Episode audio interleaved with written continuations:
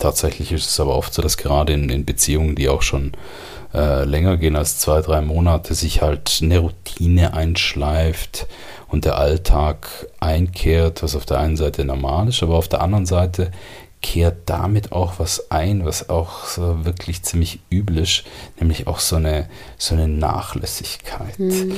Und das ist tatsächlich fatal, weil wir werden gleichzeitig, ähm, ich will jetzt ganz verallgemeinert sagen, aber nicht müde, uns auf unsere Fehler und Unzulänglichkeiten hinzuweisen. Und das ist im blödsten Fall dann so, ähm, dass es ein ziemlich ekliges Unge Ungleichgewicht geben kann. Du so, ich so. Wir sind seit fast zehn Jahren ein Paar und wir sind Eltern. Mein Partner seit 20 Jahren, ich seit vier. Und wir beraten andere Paare, auch gemeinsam. Wir kennen sie also, die Klassiker der Beziehungsprobleme. Hier in dem Podcast reden wir über die typischen Herausforderungen. Wir erklären, wie es dazu kommt, wie wir selber damit umgehen und was wir anderen Paaren raten. Ich bin Felicitas Ambauen, Psycho- und Paartherapeutin. Mir gegenüber sitzt Amel Rizvanovic, Coach und Consultant. Das ist eine Produktion von Any Working Mom. So, there we go again. Wir sitzen abends spät bei uns im Bett, nachdem wir mehrere Male wegen Gewitter verschieben mussten. und weil da eine gewisse Komik drin ist, dass wir irgendwie immer schieben mussten, habe ich zu Amel gesagt, jetzt ist an der Zeit, mal nicht über schwierige Kommunikation, über Stolperfallen in der Erziehung, über Unfallprotokolle und Sinnkrisen zu reden, über Stress und Spannung oder sonst irgendwelche Probleme, sondern heute, Amel, möchte ich mal über die Ressourcen der Beziehung reden, über das, was uns stark macht, über das, was uns wachsen lässt, weil ich glaube, das braucht man ab und zu, diesen Puffer in der Beziehung, der dann hilft, über so gewisse Phasen hinwegzukommen. Und es ist ein Gebiet in unserer Arbeit, das wir mittlerweile immer mehr und mehr betonen, dieses Gebiet der positiven Psychologie, der Ressourcen der Paarbeziehung. Und das Schöne daran, es macht auch noch Spaß, sich damit zu beschäftigen. Oh yeah. Auch abends um Viertel nach zehn. Auch dann. Dann nicht mehr ganz so sehr, aber auch dann. Auch dann. ähm, wir werden heute auch auf unsere berühmte Melone zu sprechen kommen, die immer wieder gefragt wird, was denn mit der los ist, ähm, weil die auch eine, eine Geschichte hat und immer mal wieder dafür sorgt, dass es mir tatsächlich leichter fällt, die positive Seite von etwas zu sehen. Und sogar unsere Mikros ähm, für den Du so Ich so Podcast sind ja in einem Melonen-Etui eingepackt. Ich glaube, es kann heute nichts mehr schief gehen. Oh ja, weißt du was, Feli? Erzähl doch mal die Geschichte von der Melone zum Einstieg. Ich, komm, ich bekomme immer wieder die Frage gestellt von Klientinnen und Klienten, die Geschichte der Melone. Melone. Tja, die Melone. Ja, die Leute meinen ja immer mittlerweile, ich hätte einfach so gerne Melonen. Und es ist auch so, es schenken mir immer mehr Leute Melonen. Und gar niemand weiß, wer das dahinter in der Geschichte steht. Und eigentlich geht es gar nicht so sehr um die Melone. Bei uns wurde es jetzt die Melone. Es geht aber darum, dass uns helfen kann, wenn wir Sinnbilder haben oder Symbole, die für was stehen, was was Gutes ist, dass uns das im Alltag halt hilft, die Perspektive zu wechseln. Und dafür steht eigentlich diese Melone. Die kurze Geschichte der langen Version ist, dass wir schon vor vielen, vielen Jahren, kann ich fast sagen, mal eine Reise gemacht haben nach Venedig. Und ich habe mich mega auf dieses Venedig gefreut und ich hatte so ein bisschen eine verklärte, bisschen sehr, eine verklärte Idee von diesem Venedig, wie wunderschön das sein musste. Und wir kamen dann de facto dort an. Es hatte viel zu viele Leute, es war heiß, es war irgendwie staubig in unserem Hotelzimmer, nichts hat funktioniert. Und es war wirklich so egal, wo wir hingingen, nichts hat geklappt. Am Frühstücksbuffet hatte es nichts zu essen für mich ohne Fleisch. Der Kaffee war kalt. Das Joghurt, das ich essen wollte, war irgendwie sauer. Und meine Stimmung sank und sank und sank. Und ich dachte schon, ich musste dieses ganze Venedig in die Tonne kippen. Aber dann hatte ich ganz hinten beim Frühstücksbuffet eine frisch aufgeschnittene Melone entdeckt. Es war keine Wassermelone zwar, und habe mir meinen Teller mit dieser Melone gefüllt, die gegessen Amel schon mit einem ziemlich bösen Blick angeschaut, aber gesagt, zumindest die Melone ist gut. Und wir mussten schallend lachen.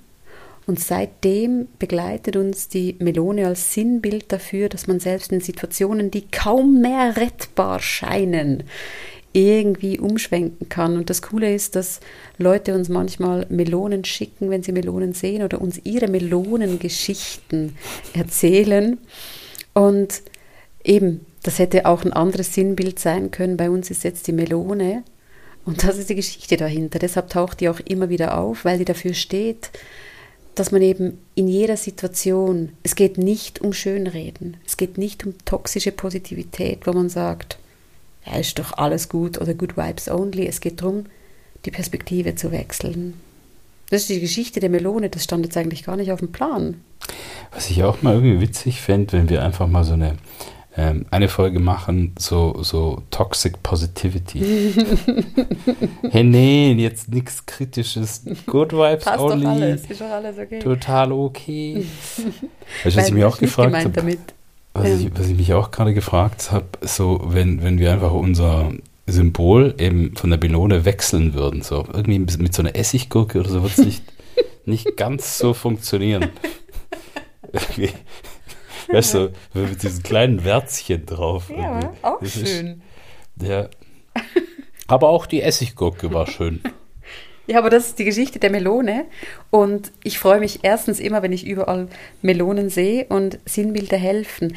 Eigentlich ist gerade die Anregung nicht, dass ihr jetzt überall die Melone hervorheben solltet. Ihr dürft, aber es geht darum zu schauen, hey, was hilft, wegzukommen von diesem Fehlerbericht sehen. Und ich meine, wir haben heute Morgen darüber gesprochen, wie wir das heute so ein bisschen gestalten, welche Themen reinkommen. Und ich habe da gerade ein Buch bei mir, das ich lese das mich dazu auch noch angeregt hat zu sagen, hey Amel, die Zeit ist reif, positive Psychologie muss jetzt unbedingt mal in diesen Du so ich so Podcast.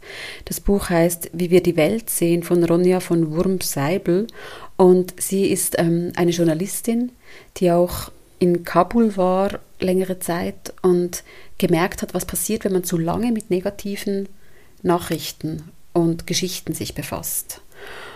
Und das Buch ist sehr eindrücklich, weil sie so beschreibt, wie in Medien eben Geschichten erzählt werden, die mehr Fehlerberichten ähneln als wirklich der Realität, die mehr halt die Ausnahmen abbilden und die dramatischen Ereignisse und gar nicht das große Ganze. Und ich habe dann zu dir ja gesagt, die letzten Tage, wo ich das gelesen habe, so ein bisschen ähnlich ist es manchmal ja auch bei den Paaren, die zu uns kommen. Oder eben auch in unserer psychologischen Wahrnehmung, dass wir eher die Tendenz haben, Fehlerberichte abzuliefern. Dann kommt ein Paar zu uns und zuerst zählen sie mal ganz akkurat auf, was alles schief läuft, wo Partnerin oder Partner sich nicht richtig verhalten hat und der Blick ist sehr auf dieses Negative eingeschränkt. Und das ist etwas, das ist die gute Nachricht, das haben wir schon auch in der Hand zu ändern. Wir haben aber nicht vollständig in der Hand, dass unser Gehirn sehr schnell nach genau diesen Sachen greift.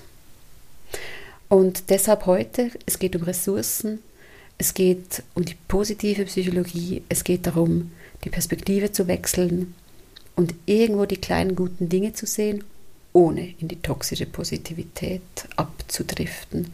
Magst du ein paar Worte sagen zu, zu dieser positiven Psychologie? Weil eigentlich hast du mich damals auf das drauf gestoßen, das ist ja noch eine eher neuere Geschichte. Ja, damals in der guten alten Zeit. Vor ewig langer Zeit, ja. Richtig. Die positive Psychologie an sich ähm, ist ähm, auf der einen Seite eine relativ neue Geschichte. Also mit diesem Namen gibt es offiziell seit 98, also seit 1998 unter diesem Namen beschäftigt sich ähm, mit dem Erblühen von Menschen. Das heißt, stellt äh, Fragen wie, was ist das gute Leben, was brauchen wir um positive Emotionen hervorzurufen, um sinnhaftes Leben zu führen, um in den Flow zu kommen, um positive Beziehungen zu führen und zu gestalten. Also wir sind ja hier eben im Kontext von Paarbeziehungen ganz relevant und noch ein paar andere spannende Fragen.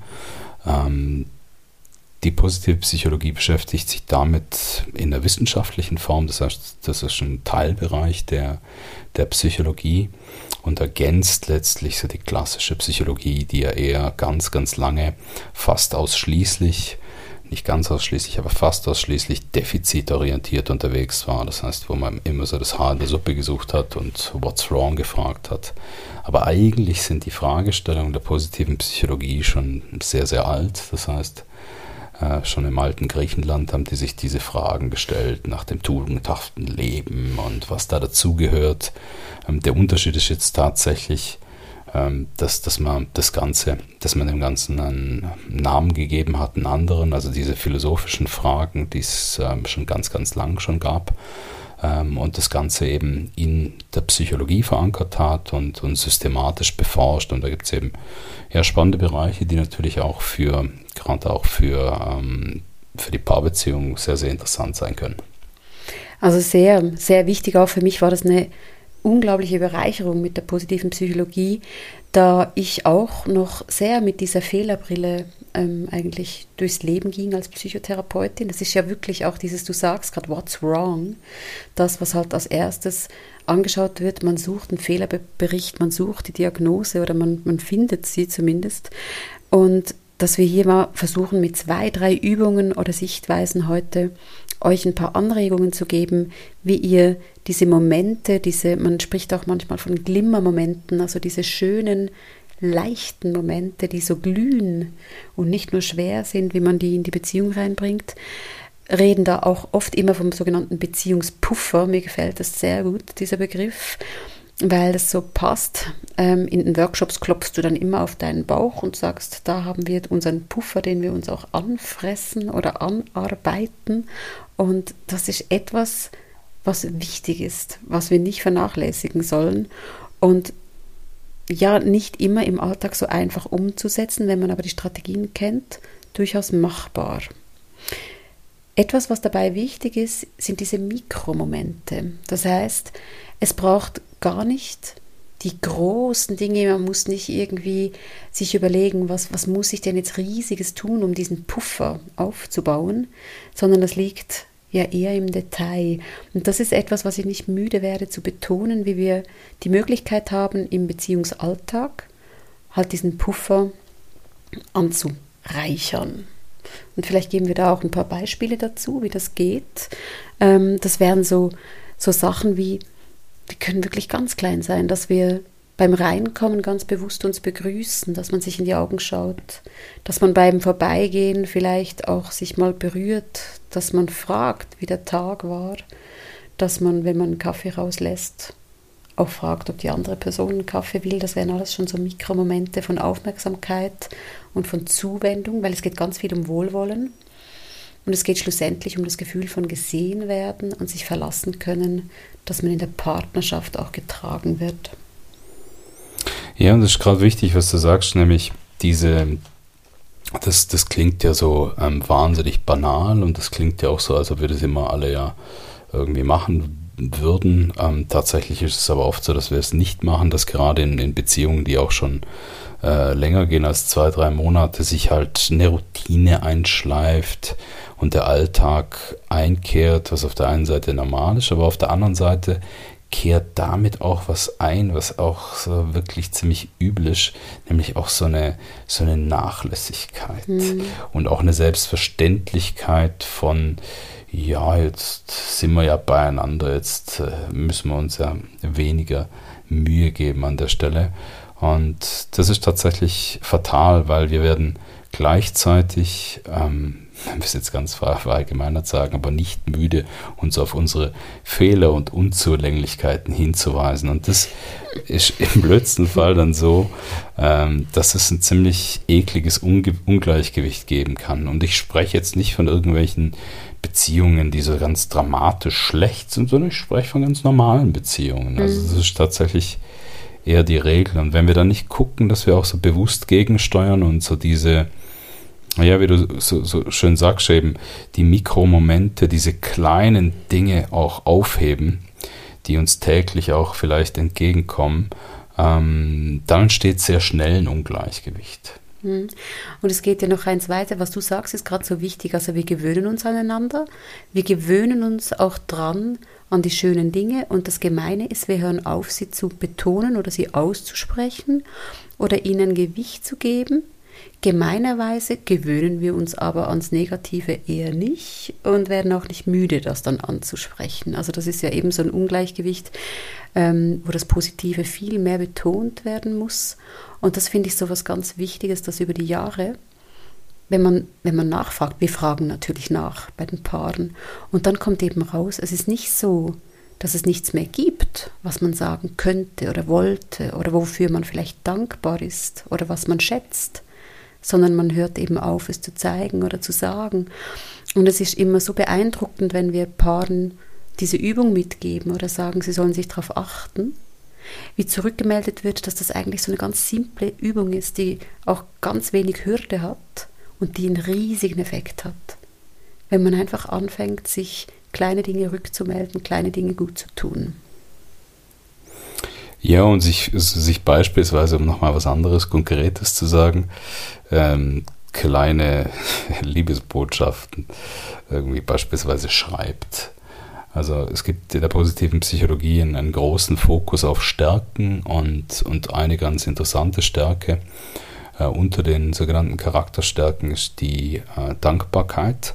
Und zwar ist die deswegen so spannend, weil sich die auch ja, auf eine ganz, auf verschiedene, relativ einfache und niederschwellige Arten ähm, üben lässt. Da gibt es ähm, beispielsweise Übungen, die in die Richtung gehen, wo man sich jeden Tag fragt, wofür man dankbar ist, beispielsweise. Und im Paarkontext ähm, ist es eine, eine ja, sehr, sehr schöne Übung, wenn man sich gegenseitig einen Dankbarkeitsbrief schreibt. Das heißt, man setzt sich mal in, in aller Ruhe hin in die Stube und nimmt den Füllfederhalter, den es schon lange gar nicht mehr gibt, und die Papyrusrolle äh, zur Hand. Und dann schreibt man ähm, wirklich, was man normalerweise selten tut, nämlich wofür man dankbar ist am Partner, an der Partnerin, wofür man dankbar ist an der Beziehung. Und ähm, da kann man beispielsweise, das kann man auch einfach an einem normalen Montagabend machen, wenn man nichts anderes zu tun hat. So um Viertel nach zehn zum genau. Beispiel, nachdem alle Donner, Grollen und Blitze aufgehört haben. Also jetzt dann, beispielsweise. Beispiel. Aber man kann auch, wenn, wenn, wenn, das, wenn das einem nicht in den Sinn kommt, kann man auch einfach so hm, ja, Feiertage, Geburtstage nehmen, so als äh, zum Anlass das ist sowas wiederum sehr Niederschwelliges. Ich bin, ich werde nicht müde, das zu betonen, weil ich finde es auch einen ganz großen Charme von ähm, vielen positiv-psychologischen Interventionen. Die sind, ja, die Schwelle ist relativ niedrig und das, das können fast alle mhm. machen. Das können ganz viele ausprobieren, ohne dass, dass es uns wahnsinnig viel Zeit und Energie kostet, aber man muss es halt machen. Mhm. Und ähm, ja, bei, bei uns in unserer Beziehung ist es so, dass das tatsächlich auch so eine längere Tradition schon hat und dass diese Briefe, ja, die, die sind für, für mich sehr speziell, also die haben auch eine Geschichte und diese mitunter so meine liebsten Geschenke. Ähm, weil die, die, die folgen auf der einen Seite so einem ja, mit dem gleichen Muster, wie ich gerade schon gesagt habe. Willst du damit sagen, ich schreibe immer das Gleiche auf? Immer das Gleiche, nur mit einem anderen Füllfederhalter. nee, wir schreiben tatsächlich gegenseitig ähm, mit, mit, mit der gleichen Haltung. Mhm. Das schon, aber das ist das, was ich gerade sagen wollte. Ähm, aber es sind andere Briefe immer. Mhm. Es, sind, es sind wie andere Noten dann noch drin und das sind wirklich, ja, das sind, das sind schöne, das sind ganz schöne Geschenke, das sind, das sind so Liebesbriefe, ja. Und ähm, ja, letzten Endes sind es genau diese kleinen und doch in der Wirkung großen, verbindenden Dinge, äh, wo man sich Zeit nimmt, wo man, wo man auch wirklich ja nicht irgendwelche Floskeln nur drischt oder sowas, nicht irgendwelche komischen, klischeehaften, katastrophalen Karten vom Bahnhof oder von der Tankstelle kauft zum Geburtstag, mit Rosen, die dann blau sind oder so am besten noch. Ähm, das ist schon was Spezielles. Das ist was sehr Spezielles und was ich nochmal betonen möchte, weil ich weiß nicht, wie es euch geht, wenn ihr zuhört. Ich kann nur sagen, was wir oft zu hören kriegen, wenn wir das im Paarkontext anwenden. Und zwar, dass die meisten sagen, ja, ja, das klingt schon gut, ja, ja, ja, macht Sinn. Und viele fragen dann ja aber sofort nachher, ja, aber können wir jetzt nicht wieder darüber reden, wie, wie können wir jetzt unsere Probleme lösen? Und falls jemand beim Zuhören jetzt dachte, ja, ja, das ist ja schön und gut, so Dankbarkeitsbrief schreiben, möchte ich auch nochmal betonen, da wird gern unterschätzt, wie wichtig diese Sachen sind, um das Gegengewicht zu schaffen zu diesen negativen Eindrücken, die wir so ganz leicht kultivieren. Und dass, wenn man das ausprobiert, ich habe das mal gemacht für dich, Amel, ähm, ich hatte die Idee, auf, auf unser, auf, auf, ich weiß nicht mehr, es war glaube ich Jubiläum. auf ein Jubiläum, mhm. habe ich gedacht, ähm, ich sammle doch mal über eine längere Zeit einfach Dinge, wofür ich dankbar bin oder wofür ich dich liebe.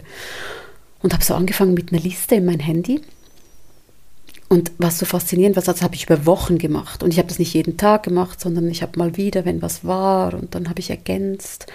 Und für mich war spannend zu sehen, dass genau das passiert ist, was ja die positive Psychologie auch wirklich wissenschaftlich nachweisen kann, nämlich dass wenn man sich mehrere Wochen lang auf einen positiven Fokus fokussiert, also jetzt in dem Fall war es Dankbarkeit, mhm. aber es kann ja auch einfach sein, was lief heute gut oder was hat mir gut getan, wo habe ich mich gefreut oder aus der Schemaarbeit, wo war ich mit glücklichen Kind, wo hatte ich irgendwie beglückende Momente und bei mir ist genau das passiert, was die Forschung beweisen konnte, nämlich dass mit dem zunehmenden Fokus aufs Positive das Gehirn schneller auf das Positive anspringt. Und es war so beeindruckend, dass ich nach ein paar Tagen, Wochen überall, wenn du irgendwie da warst, ähm, ich noch mehr Dinge gesehen habe, die ich jetzt auf diese Liste schreiben könnte. Und ich musste so ein bisschen schmunzeln, weil ich dachte, die waren ja immer schon da. Aber die waren wie so hinter einem Schleier, hat man die dann weniger gesehen. Und ich habe dir das dann zusammengestellt und so in einem Fotobuch mit, mit diesen Sachen und Bildern geschenkt. Und dann habe ich es ja nicht mehr gemacht, so regelmäßig. Dann ist es auch wieder tatsächlich ein bisschen in den Hintergrund gerutscht. Mhm. Was ich aber merke über die Jahre ist, dass sich einfach mehr ein Gleichgewicht einstellt und dass mein Gehirn viel schneller wechseln kann. Jetzt sind wir wieder bei der Melone. Mein Gehirn kann viel schneller mittlerweile wechseln zwischen, ach, das nervt mich jetzt und das ist ja mühsam, zu aber das ist trotzdem gut. Und das ist auch was ganz Wichtiges, was ich betonen möchte. Es geht nicht um das Ausblenden des einen oder anderen, es geht um das Akzeptieren, dass beides gleichzeitig auch da sein kann. Und dass wir die Wahl haben, auch zu schauen, ob es nebst dem, was vielleicht gerade schwierig ist, auch etwas gibt, was mir gerade gut tut, wofür ich dankbar bin, was mich stärkt. Und das ist eine Fähigkeit, die wir entwickeln können. Wir können unser Gehirn dahingehend trainieren, dass es das eher schneller und tiefer wahrnimmt, auch tiefer verarbeitet, im Sinn von mehr eigentlich Nutzen daraus zieht. Und das finde ich eine ganz schöne Sache. Ich denke mir auch oft, wenn ich auf Social Media meinen Lieblingsprofilen folge, das sind ganz oft solche, die zum Beispiel in ihren Stories bringen die Bilder, Dinge, Sachen, die für mich so kurze Glimmermomente sind. Da sieht man ein schönes Bild, da hört man irgendwie eine schöne Nachricht und für einen kurzen Augenblick schwenkt das den Fokus auf was ganz Positives.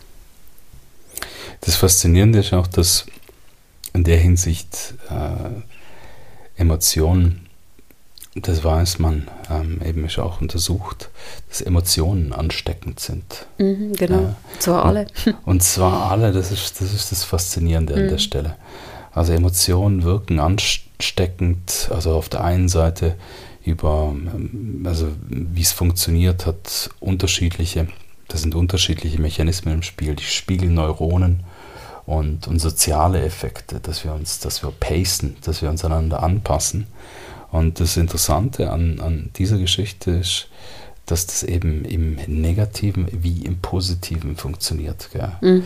Das bedeutet, das bedeutet, ähm, warum, warum sind wir auch so gern, umgeben wir uns auch so gern mit Leuten, die irgendwie bei sich sind, also die eben so mehr Puffer haben, die, die ja eben auch viel Positives ausstrahlen, weil das, das macht diesen, du, du sagst gerade Glimmer, also sowas, gell? das mhm. ist ansteckend. Das ist ansteckend. Ja. Und das ist gerade der Link wieder zum Buch, das ich lese über die negativen. Es sei denn, man trägt Masken. Just kidding. dann ist es nicht ansteckend. Ja, genau. ähm, das Buch, das ich gerade lese, da ging es ja eben vor allem um negative Nachrichten und dann auch Angst. Eben Angst ist ansteckend, Sorge ist ansteckend, aber eben auch die positiven Emotionen. Und da auch etwas, das ich immer wieder betone, einige hören es nicht das erste Mal von mir, dass es einfach auch sinnvoll ist zu schauen, mit was umgebe ich mich. Jetzt hatten wir es von Nachrichten, ich habe gerade Social Media erwähnt, aber eben du sagst gerade auch Menschen, Dinge, Themen, dass man sich überlegt, wo fällt es mir eigentlich leicht, die positiven Dinge zu sehen und wo werde ich wieder mehr in dieses negative, grübelnde oder kritische reingezogen, wobei kritisches Denken ja nicht per se irgendwie problematisch ist, aber wenn das so zum Modus wird, der vorherrscht, dann ist man eben sehr schnell in diesen ja nicht mehr warmen Gefühlen, nicht also mehr in diesem überkritische, gell? dieses überkritische, das wären dann eben so innere Stimmen, so autoritäre Stimmen, die leiten. Und dann ist es ganz schwierig auch bei sich selbst zu sein, weil dann ist man im Bewerten, dann ist man eigentlich beim richtig und falsch. Und das Ganze geht ja auch darum, die mich jetzt sehen könnten, ich mache dann immer so ein bisschen wie eine Schlangenbewegung, so ein bisschen beweglich zu bleiben, flexibel zu bleiben. Denn ein ganz wichtiges Wort, und das ist eins, das mir geblieben ist, da ging es damals in einer Weiterbildung um Persönlichkeitsstörungen, aber das will ich euch jetzt nicht irgendwie sagen, es geht nur da, sondern der Satz in Bezug auf Persönlichkeitsstörungen war, gesund ist, wer flexibel sein kann. Und das ist mir so geblieben. Und diese Puffer, diese positive Psychologie, das ist auch so ein bisschen, finde ich, wie ein Schmiermittel für unsere Psyche. Das hilft uns beweglich zu bleiben, es hilft uns flexibel zu bleiben und es hilft uns eben diese Perspektivenwechsel vornehmen zu können.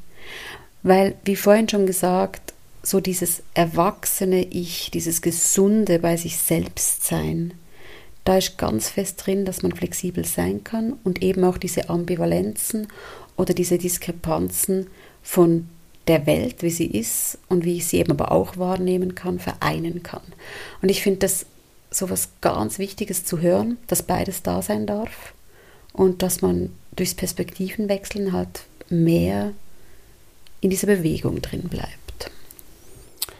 An der Stelle vielleicht so, eine, so ein kleiner Einschub und zwar, äh, du sagst ja gerade, ja, die Welt so wie sie ist und auch mit all ihrer Absurdität und vielleicht auch mit all ihrer Wucht, die die einen teilweise auch erschlagen kann mit der Schwere. Mhm. Ja. Äh, eine kleine Klammer an der Stelle, bevor wir uns wieder den, den ganz positiven Dingen widmen. Ähm, aber die Klammer ist im Grunde auch als positives Werkzeug gedacht und zwar gerade jetzt eben auch als, aus aktuellem Anlass im Hinblick auf äh, den Krieg in Osteuropa und, und viele andere Dinge, wo man sich manchmal ja doch fragt, wow, also gerade, du hast ja das Buch erwähnt, was du gerade liest, diese, diese Nachrichtenflut dann und, und also das, das kann einen ja unter Wasser ziehen, wahnsinnig. Mhm. Es hat so eine Schwere, also ganz grundsätzlich ist das ja so bei News. Äh, und jetzt aktuell eben Dritter Weltkrieg, Atom, wow, alles so, so Riesenklopper. Ähm, also die auch berechtigterweise dort, dort äh, Raum einnehmen. Aber grundsätzlich ist dort immer die Frage, ähm, das sind ja Themen, wo wir uns fragen müssen, okay, aber wie ist, unser, wie ist unsere direkte Einflussmöglichkeit an der Stelle? Da gibt es ein, ein Modell ähm, von Stephen Covey dazu, äh, ich skizziere es nur mal in Grundzügen. Ähm, und zwar, der teilt im Grunde ein, also die Dinge, die uns beschäftigen, in drei Kreise. Also es sind drei konzentrische Kreise in der Mitte. Ähm, ist der, der innere Kreis, das ist, den nennt der Circle of Control. Das sind praktisch die Dinge, die wir unmittelbar kontrollieren können, wirklich. Also das, was wir essen, das, was wir lesen, die Menschen, mit denen wir uns umgeben beispielsweise. Dann kommt ein Kreis weiter draußen, die Dinge, die wir schon nicht direkt kontrollieren können, aber beeinflussen können. Also es wäre der Circle of Influence. Ja. Also wie wir unsere Kinder zum Beispiel begleiten.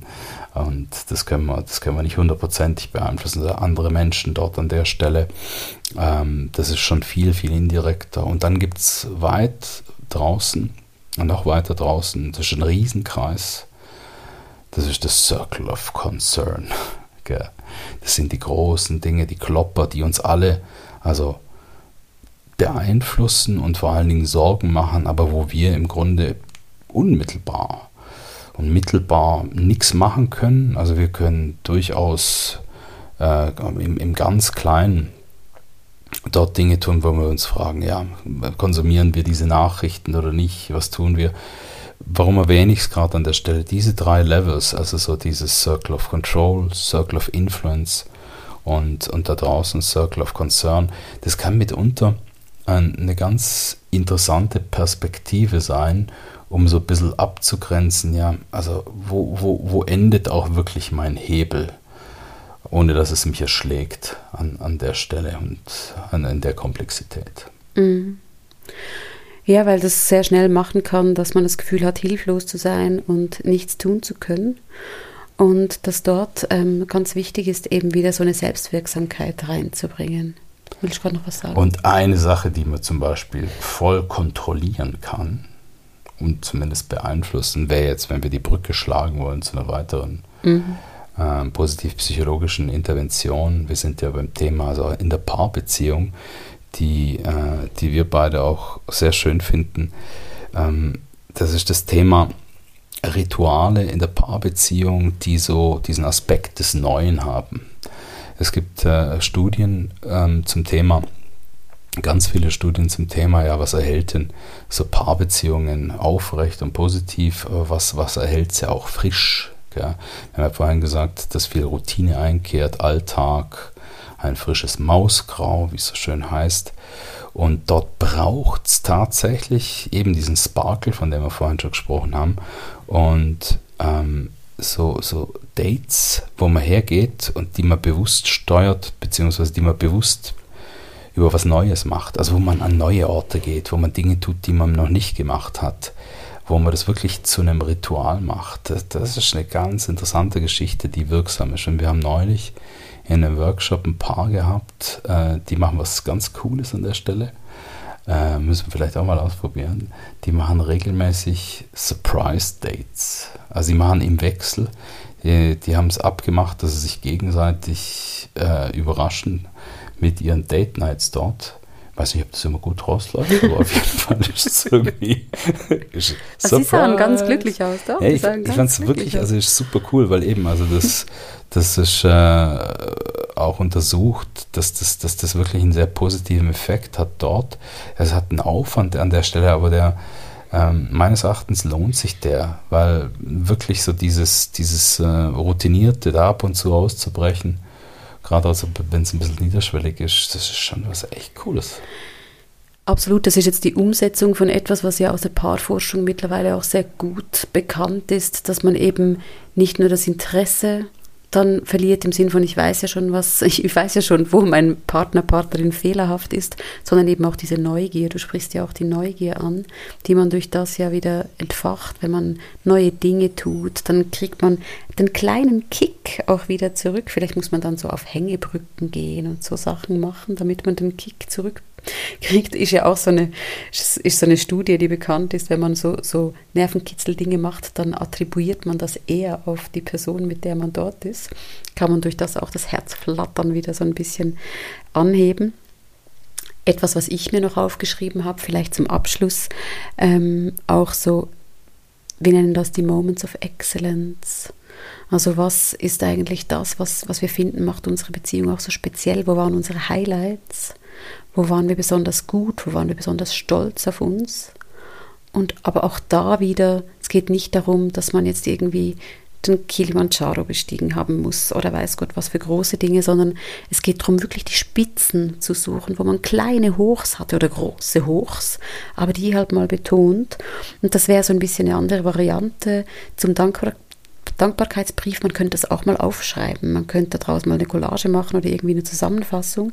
Geben wir auch manchmal unseren Paaren mit als Hausaufgabe und es ist eine unglaublich tolle Übung, um mal sichtbar zu machen, was man alles eigentlich schon erreicht hat, wo man so die Spitzen sah, was am meisten geleuchtet hat. Und manchmal sind die Paare dann auch sehr überrascht was da beim anderen hängen geblieben ist oder Dinge, die man vielleicht gar nicht mehr so auf dem Schirm hatte. Was man auch zusammen durchgestanden hat. Ja, das ist wichtig, genau. Es sind nicht nur die tollen Sachen, sondern viele Sachen, viele Paare schreiben auch die Krisen hin, tatsächlich. Mhm. Auch schwierige Phasen, wo sie sagen, hey, das haben wir zusammen durchgestanden, da, da sind wir noch enger zusammengewachsen oder so Sachen wie, da warst du für mich da, da habe ich dich gespürt, da hast du mich unterstützt. Und diese Moments of Excellence, also ein bisschen ein Loblied auf sich selbst singen, das darf man schon ab und zu.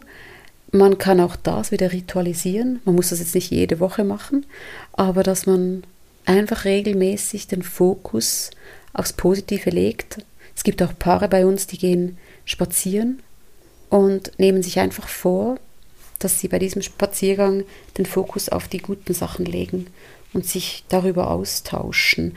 Und das ist halt auch eine Übungssache und manchmal auch ein bisschen Impulskontrolle, weil wir halt einfach sehr schnell sind, dann noch schnell sowas droppen zu lassen, was dann eben doch wieder so ein kleines Explosionchen machen kann. Amel nickt. Und das würden wir euch gerne mitgeben, dass ihr da offen seid, eure Augen für diese andere Perspektive irgendwie aufhält und schaut, wo liegen sie denn, diese Momente, weil die liegen jeden Tag irgendwo. Und nochmal zum Betonen, das heißt nicht wegschauen von dem, was nicht gut läuft. Das heißt nicht die Augen verschließen vor der Realität. Es heißt auch sehen, was gut ist und auch betonen, was gut ist und sein Hirn darauf zu fokussieren, das immer mehr auch zu sehen als Gegengewicht zu dem sowieso überstarken Wahrnehmen von negativen Eigenschaften. Das bedeutet auch, wenn mal keine Melone zur Hand ist, dann nimmt man halt eine Essiggurke. Dann nimmt man halt eine Essiggurke. Auch schön. Ist auch schön, ne? Jetzt werde ich bei der Essiggurke auch immer an das denken müssen. ah, ja, ich hoffe, ich hoffe, wir konnten euch ein bisschen anstecken mit dieser Freude und mit dieser Arbeit, auch mit der positiven Psychologie. Du hast ja bei Any Working Mom dazu schon mal in einem Podcast was gesagt, wenn mhm. ich mich nicht irre. Mhm. Das stimmt, mit Anja Knabenhans von einer Weile. Genau. Also da beim Mal Ehrlich Podcast gibt es da noch mehr dazu. Und es gibt auch einen Text von dir auf Any Working Mom, wo du auch schon über positive Psychologie geschrieben hast. Die, die möchten, können sich da noch vertiefen. Und ansonsten, ja, sucht euch eure Melone, auch wenn es eine Essiggurke ist. Es geht nur darum, dass ihr euch daran erinnert, es gibt zwei Seiten. Schön, dass ihr dabei wart bei unserer Late-Night-Show. ich bin jetzt wieder wach, muss ich sagen. Ähm, freue mich jetzt aber trotzdem, dass dann der Tag langsam zu Ende geht und wir wünschen euch eine gute Zeit. Ihr hört von uns wieder nach der Sommerpause. Macht's gut. Bis zum nächsten Mal. Danke fürs Zuhören. Der Podcast ist eine Produktion von Any Working Mom mit Musik und technischer Unterstützung von den Jingle Jungle Tonstudios. Ihr findet uns auf www.anyworkingmom.com, auf Instagram, auf Facebook und Pinterest. Und unser Mal Ehrlich Podcast gibt es auf allen Podcast-Plattformen.